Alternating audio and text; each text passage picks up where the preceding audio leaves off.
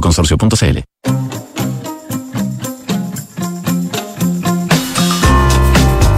Duna presenta Terapia Chilensis con María José Ochea, Arturo Fonten y Noam Titelman.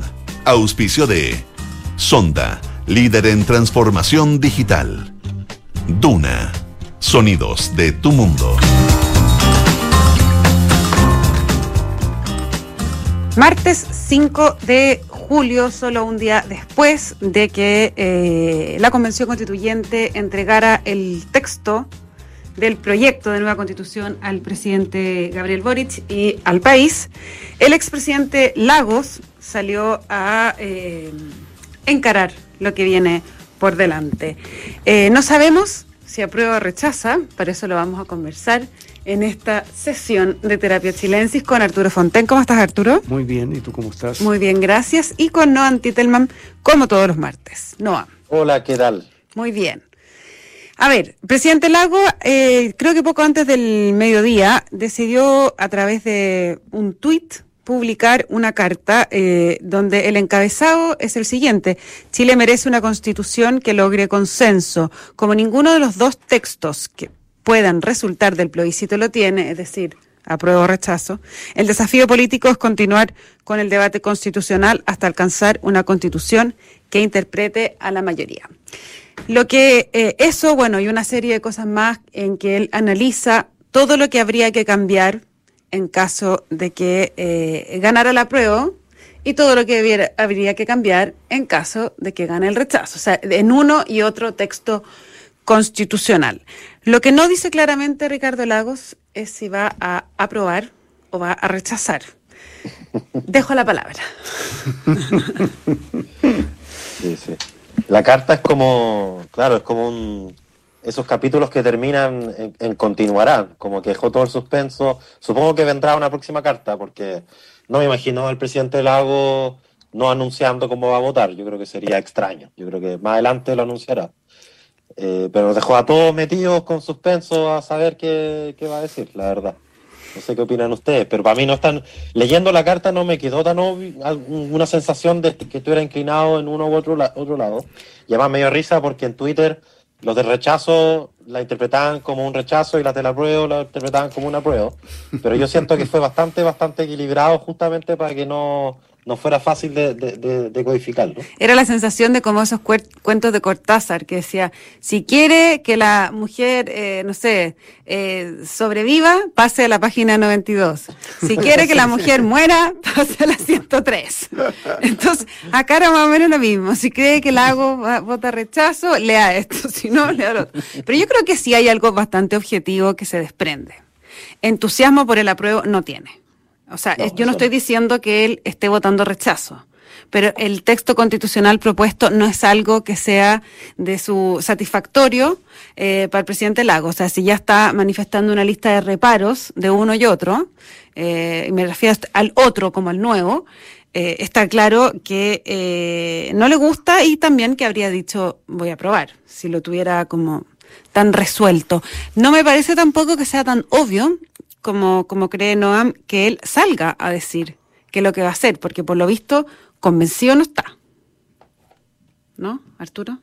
Mira, a mí me, ha dejado sorprendidísimo esta jugada del caballero, porque eh, de verdad eh, es como opuesto a lo que ha sido su carácter, su trayectoria, ¿verdad? Eh, mostrarse ahora como en una postura hamletiana, eh, eh, to be or not to be, digamos, eh, es, es, curiosísimo en él.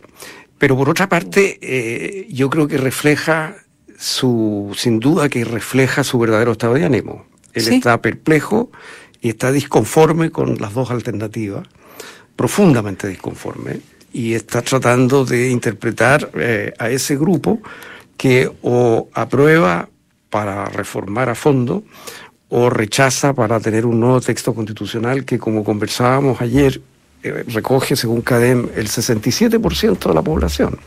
O sea, solamente un 11 quiere el texto tal cual, solamente un 19, me parece, o 17, no recuerdo bien, eh, quiere, 19, eh, se quedaría con el statu quo.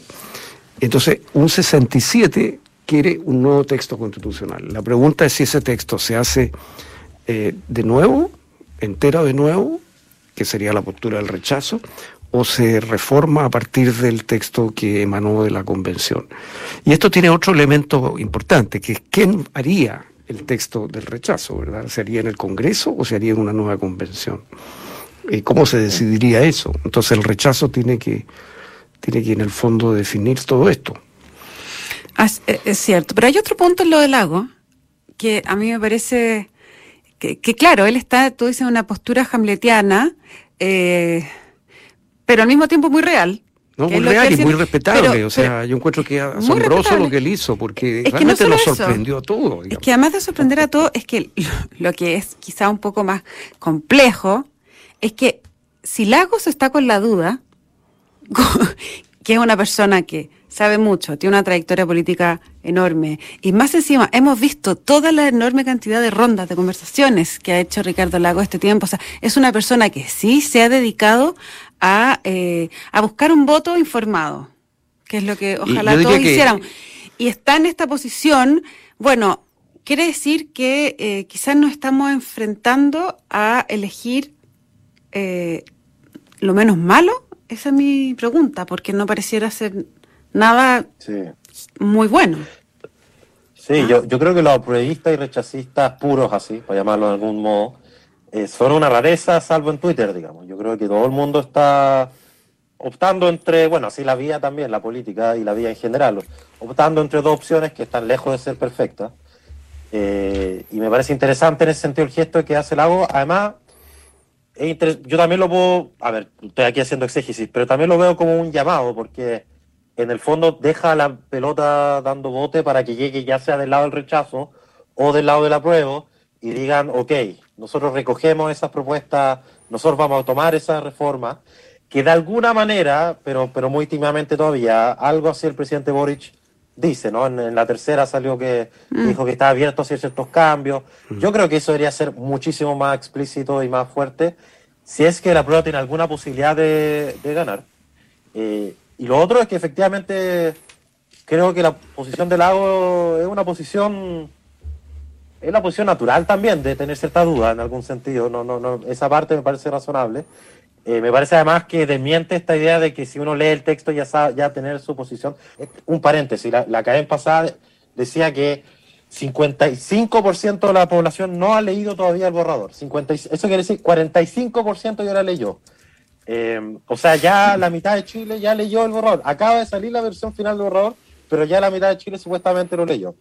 Obviamente eso es un típico ejemplo de sesgo de deshabilidad social y, yo creo que tal como la mayoría de la gente no se lee los programas de gobierno y no por eso deja de ser legítimo el voto, la mayoría de la gente, no va a ocurrir que la mayoría de la gente se lea de la primera letra a la última letra el texto constitucional. Y no tiene sentido tampoco. Si, si no se trata de eso la política, si la política no es un examen que uno va a rendir como a, ver cuán bien se sabe la cuestión.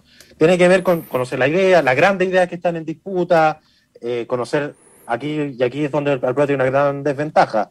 Muchas veces la gente toma las decisiones viendo quiénes son los oferentes de lado y lado, y efectivamente hoy día los oferentes de la Convención Constitucional no son gente que atraiga muchos votos, pero ese tipo de cosas va a jugar un rol central en un plebiscito. O sea, al final, la idea de que la gente va a enfrentarse a la, a la Constitución como dar un examen y como ponerle una nota a cada artículo y hacer como un promedio de las notas y decir qué constitución tiene mejor nota, eso nunca ha sido así.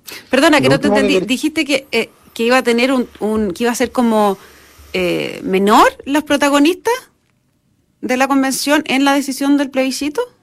Yo creo que un gran problema que tiene el apruebo es que mucha gente, muchas veces las votaciones se tratan de lo oferente más que de la oferta. claro, o sea, tú crees que sí, que sí es determinante, no, es, no es que sea menor yo creo que algún nivel de peso va a tener, es inevitable. O sea, la gente asocia la convención en esto. Mm. Yo creo que si la prueba de astuto va a tratar de hacerlo, minimizar esa parte, esconder a la mayor cantidad posible de, los personajes, no todos los convencionales, pero varios que han hecho, le han hecho un gran daño, digamos, comunicacional a la prueba.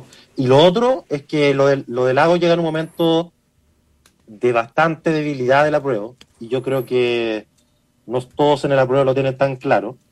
Eh, la última, la criteria que salió recién, yo creo que muestra varias cosas interesantes, pero una de ellas es que El, apruebo el porcentaje del apruebo se mantiene más o menos estable desde mayo, no, en realidad desde abril en torno al 31%.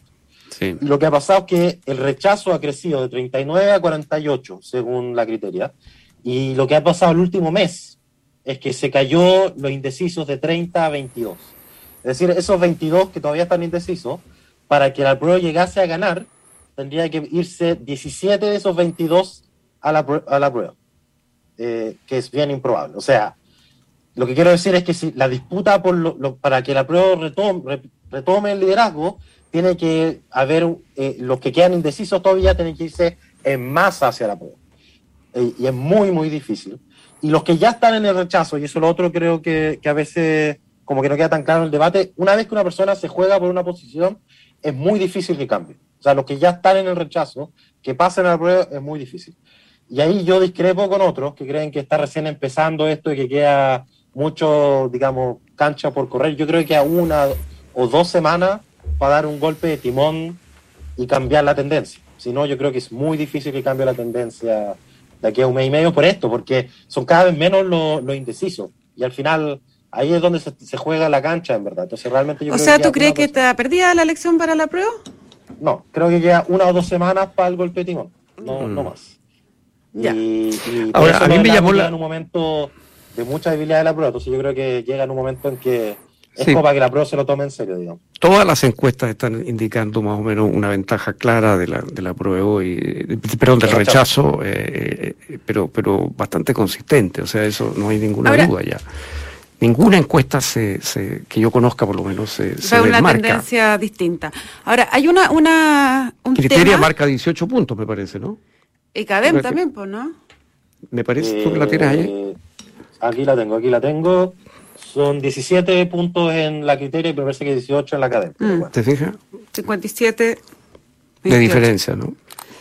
Eh, ahora, mi pregunta es, la siguiente. Eh, aquí ya la, gran mayoría, el, lejos el, el, voto así supra, supramayoritario es el cualquier cosa para reformar. ¿Ya? Apruebo para reformar, rechazo para reformar. Ahora la pregunta que los quiero llevar es el día siguiente, haya ganado cualquier cosa. ¿Qué es más fácil para reformar?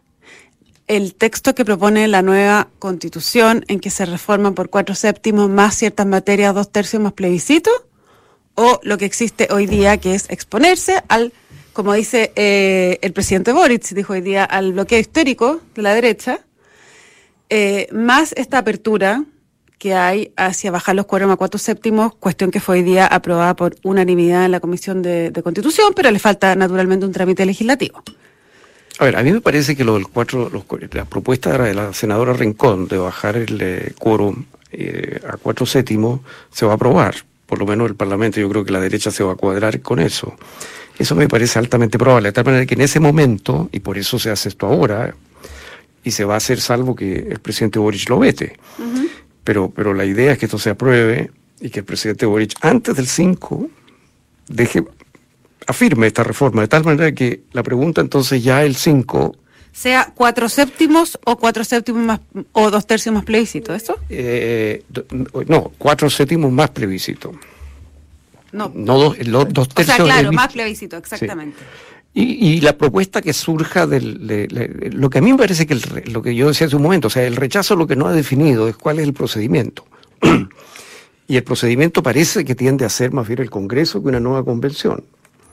Eh, bueno, puede haber una comisión de expertos, esa comisión de expertos podría ser un borrador, pero en definitiva es el Parlamento el que tiene que meterle mano a eso, aprobarlo, que sea. Entonces tendríamos un proyecto emanado de la convención derrotado en este escenario y luego un nuevo proyecto emanado del Congreso que tendría que ser plebiscitado, obviamente. Y, la pregunta entonces, es, bueno, eh, ¿qué, sería eso, digamos? Ahora, si gana el apruebo en el otro escenario, eh, entonces vamos a tener un texto aprobado y que podría ser modificado, como, como decimos, por cuatro séptimos más plebiscito en cualquiera de sus aspectos, digamos, por este Parlamento. Y eso supondría, claro, que se junte ese, ese 57% del Parlamento. Y ahí no se necesita veto. Lo que yo no tengo claro es en la propuesta que se está haciendo por la senadora Rincón y otros, eh, ¿hay veto o, no? No sé cómo funcionaría el veto ahí. Eh, pero, pero en todo caso, en la propuesta del, de la convención es eso. Entonces, esas son las dos opciones. Y a mí me parece que el juicio, y por eso es tan interesante la, la carta del lago, entre otras cosas, a mi juicio no sé cómo lo ven ustedes, como que la decisión, si uno la toma bien concienzudamente, digamos, bien meditadamente, la decisión depende no solo del texto, sino que también de la conducta esperada de los actores una vez que el texto esté aprobado o sea rechazado, en cualquiera de los dos casos. Entonces, lo que está diciendo el presidente Boric, en el fondo es yo desconfío de que la derecha vaya a hacer un texto realmente nuevo, distinto, qué sé yo. Eh, ¿Te fijas? Y lo que dicen los del rechazo, si tú le dices a alguien del rechazo, yo me inclino por aprobar ¿qué es lo que, y reformar, ¿qué es lo que te dicen? No, una vez aprobado el texto, aunque sea por dos puntos porcentuales, se van a negar a cualquier cambio. Y eso es iluso. Entonces, estamos en una situación de suspicacia mutua, eh, de, falta de confianza recíproca en lo que decimos, eh, que hace que, que la situación sea difícil, porque insisto, la decisión no es solo cuál es el texto que uno va a aprobar o rechazar, sino, sino cómo uno conjetura que se van a comportar los actores políticos. Claro, pero eso es estar sujeto a un campo que no podemos, que no se puede eh, explorar, porque no se puede adivinar. No, no se puede adivinar, pero tú tienes que hacer una apuesta. Tú tienes que decir, sí, yo le creo a la gente de la derecha y del rechazo que van a hacer una nueva constitución completamente distinta. Yo le creo que van a tomar muchos de los elementos que aprobó la convención y que son positivos. Por ejemplo, van a aprobar, van a meter el tema de la paridad, por decirle un ejemplo. Eh, Lagos propone que si gana el rechazo se tome muy en cuenta muchos de los textos del del, del, texto aprobado en la convención. Entonces tú puedes creerle a los políticos de, que encabeza hoy día Rincón, digamos, que lo van a hacer. O no creerle. creerle a los políticos. O no creerle. Un acto, bastante de valentía hoy día, me parece bien. Yo, yo tiendo a, revalorizar la actividad política. De verdad sí, sí, no, no, pero, mi frase no terminaba en creer. Tú puedes creerles o no creerles. Claro. Ese es mi punto. Pero lo mismo vale al revés. O sea, si el presidente Boris dice nosotros vamos a aprobar y, reformar y algún miembro de la convención importante dice yo apruebo para reformar eh, y algún senador dice yo apruebo para reformar, igual alguien puede decir, bueno, pero una vez que gane, ¿lo van a hacer o no? Claro, porque también pasa que otra gente de la convención dice, claro, apruebo reformar, pero no se mueve una hoja hasta que pasen cuatro años. Sí, bueno, eso fue lo que yo le entendía. al 2026, que es todo el primer periodo, entonces también Sí, y en, Estado, en Estado Nacional el domingo me pareció entenderle eso al convencional Fernando Atria, que no se debía reformar nada hasta que la Constitución entrara a operar. El punto del costo, eh, el costo de, de, de, reforma que tiene esto. ¿ah? ¿Cuál es más difícil? A ver, por suerte, a partir de, de hoy, de hecho, eh, los únicos representantes nacionales con legitimidad absolutamente real y democrática son los que están en el Congreso y en la moneda. Por suerte. Los convencionales, los convencionales pueden decir muchas cosas, pueden tener muchas opiniones sobre muchos temas, pero ahí es donde se va a definir esto. Eh, y, y, ahí quedó claro la regla y se puede hacer reforma durante estos cuatro años y seguramente habrán algunos convencionales que no les gusta la idea, pero allá verán ellos, porque eso no es lo que quiere la mayoría de los chilenos, ni los que hoy día son sus representantes en el Congreso y en la moneda. Eh, pero, pero sí quería decir dos cosas. Lo primero es que la, la Carta del Agua me parece interesante por otro tema, porque yo creo que si hay una manera en la que el rechazo podría llegar a perder, es que se, se termina envalentonando en su propio discurso de Chilezuela, que es como que la nueva constitución va a traer el caos, dictadura, no sé qué. Lo digo porque además el rechazo ha ido creciendo sin que eso sea lo que la gente crea. La criteria lo muestra muy claramente. La, gente cuando piensa qué pasará si gana la prueba, no piensa en eso. Lo que piensa, está pensando básicamente, según la criteria, es en narcotráfico y crecimiento económico y migración. O sea, la, la, explicación del crecimiento del rechazo no es que haya permeado el discurso catastrofista Chilezuela, es otro tema y sin embargo, hay algunos en el mundo rechazo que insisten en esto, yo creo, porque se envalentonan en, en esa campaña. Y creo que es la única manera que podría activarse el clivaje del sí y el no, es que empiecen a, no sé, a mostrar eh, eh, cómo era esto del, este, este gallo, el fantasma marxista encima de un caballo, como en la, franja del sí, digamos, ¿no? Como ese tipo de imágenes es la única manera, yo creo que podría el rechazo regalar una derrota, digamos, darse una derrota, regalarle un rechazo a, la prueba. Y por el lado de la prueba, efectivamente hay un sector que también está medio envalentonado en su propia campaña y cree que aquí lo que ha pasado es que hay pura campaña de desinformación, que hay algunas teorías del complot, que todas las encuestas son falsas, que en realidad el texto es amado por la población y lo que hay que hacer es ir a la calle a mostrarlo y con eso se va a ganar las elecciones. Esos dos pequeños mundos, que son los apruebistas y los rechazistas puros, claramente no son la mayoría hoy día en Chile ni son los que van a definir las elecciones. Yo creo que mientras antes nos demos, o sea, mientras antes eso se ponga sobre la mesa, más, más franco va a ser el debate. Y, en ese sentido yo sí creo que hay algo que pueden hacer los actores políticos, más allá de, la confianza que uno tenga en ellos o no. El primero es comprometerse. ¿sí? Tan, tan simple como decir nosotros vamos, por ejemplo, nos comprometemos a hacer cambios concretos en A, B, C y D cosas, como por ejemplo ha hecho el PPD, como por ejemplo propuso Lago, tanto en caso de rechazo la prueba. Y los segundos son las reformas como los del cuatro séptimos, que es lo que está promoviendo Rincón. Y vamos a ver, porque yo, yo creo que Arturo está seguro que se va a aprobar. Yo, yo creo que es posible, pero, pero creo que no es tan evidente. Todavía tiene que pasar por varios trámites. Yo creo que eso son dos cosas reales. También fue relevante lo que pasó en la discusión de normas transitorias, donde se cayó esto de los dos tercios que en su momento defendieron algunos convencionales, de exigirle dos tercios a cualquier reforma durante estos cuatro años, también se cayó. Ese tipo de gestos yo creo que es lo que se va, lo único que va quedando para jugarse las próximas semanas, para que haya un cambio en las tendencias. El resto ya está jugado. Yo creo que como 80% del partido ya está jugado. ¿Tú crees que la franja no, no va a tener mayor impacto? Yo soy muy escéptico ahí. Ahora, debo decir que yo soy yo no creí que el Frente Amplio iba a ganar ninguna de las elecciones que ganó. Entonces, yo quizás no soy el. Mira, eso lo están diciendo ahora todos los aprovistas, tirándose para abajo.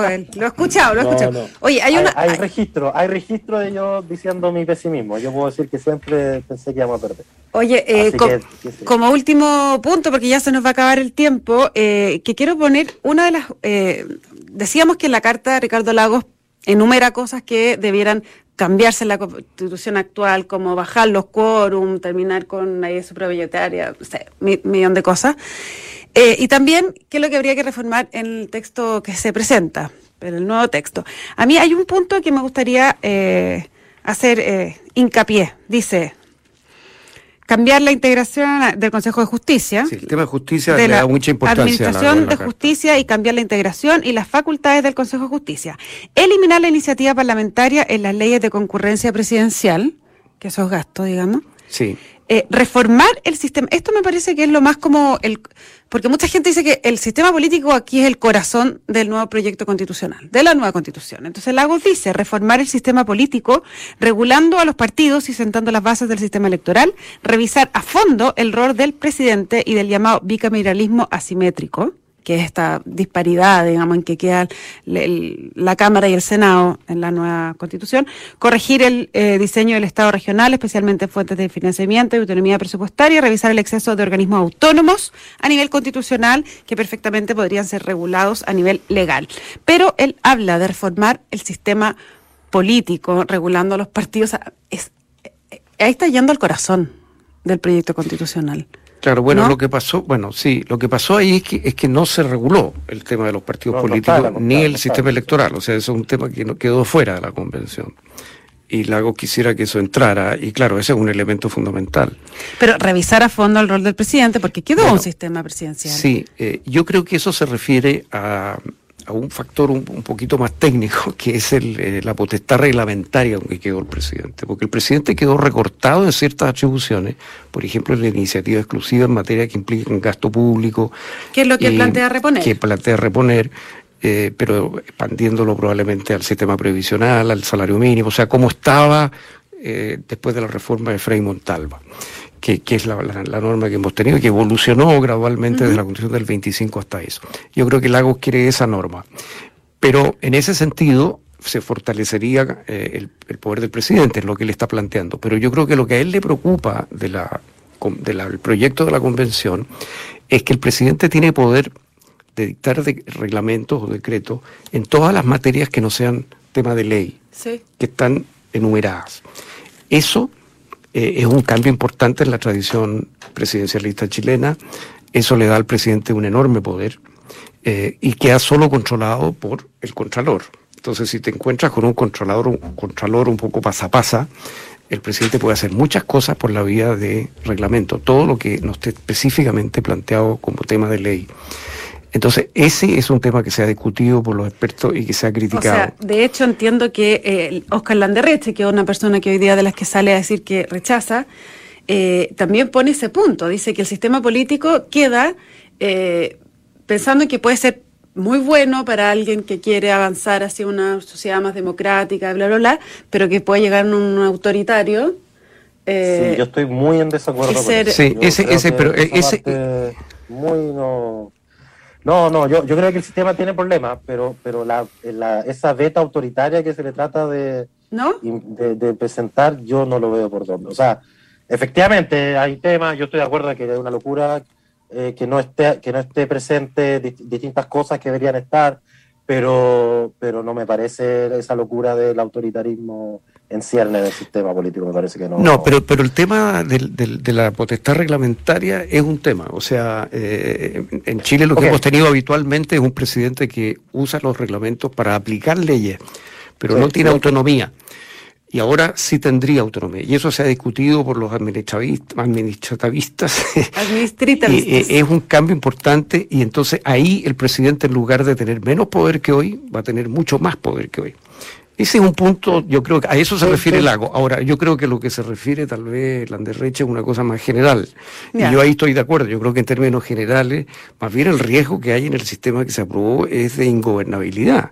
Mm. Por lo menos en una primera fase. Más que de autoritarismo. Ahora, sí, yo estoy, yo estoy de acuerdo. Ahora, si después de la ingobernabilidad y a raíz de eso viene el autoritarismo, y eso sería una segunda fase. Pero, pero, solo quería apuntar una cosa, que hay una gran diferencia entre aprobar para reformar y rechazar para reformar, y esto lo digo desde mi malformación como economista, que son los incentivos. Si llega a ganar el aprobar para reformar, está claro que la derecha, el PPD, la DC y, otros actores, como el Partido de la Gente, va a querer cambiar esa constitución. Si va a ganar el rechazar, no es tan claro que los que están en la oposición de verdad quieran cambiarlo, porque no lo han querido y de hecho ya han salido varias declaraciones donde han dicho que no quieren hacer varios cambios, como en el sistema político, que acaba de decir Coloma el domingo pasado. No confía, no, confía, no Antitelman en el cambio de No, no, no, pero mi punto no es de confianza, es de incentivo. ¿Cuál? Que hay un, por un lado, si, si gana el aprobar, está claro por qué los que Claro, pero uno podría pensar que el, que el incentivo tiene que ver con que el 80 o el 78% de la gente se manifestó a favor de cambiar la constitución. Así es, o sea, por eso, eso es un incentivo. Muy ¿Ah? difícil. Por eso digo que son los incentivos más claramente puestos en un lado que en el otro. Más allá de que efectivamente creo que la, la constitución actual no tiene legitimidad y que ojalá no sea ese el escenario. Pero hay unos incentivos más puestos en un lado que en el otro. No, Antidelman, Arturo Fonten, muchísimas gracias por esta entretenida conversación de terapia chilense. Les cuento a ustedes que la transformación digital de tu negocio nunca estuvo en mejores manos. En Sonda trabajan para que disfrutes tu vida, innovando y desarrollando soluciones tecnológicas que mejoran y agilizan tus operaciones. Conócelos hoy. Sonda, make it easy. No se vayan, porque a continuación, información privilegiada al cierre y luego sintonía crónica Epitafios, junto a Bárbara Espejo y Rodrigo Santamaría. Noam, Arturo, que estén muy bien y a todos quienes nos escuchan, que tengan una buena noche. Nos vemos mañana. Chao. Muy buenas noches.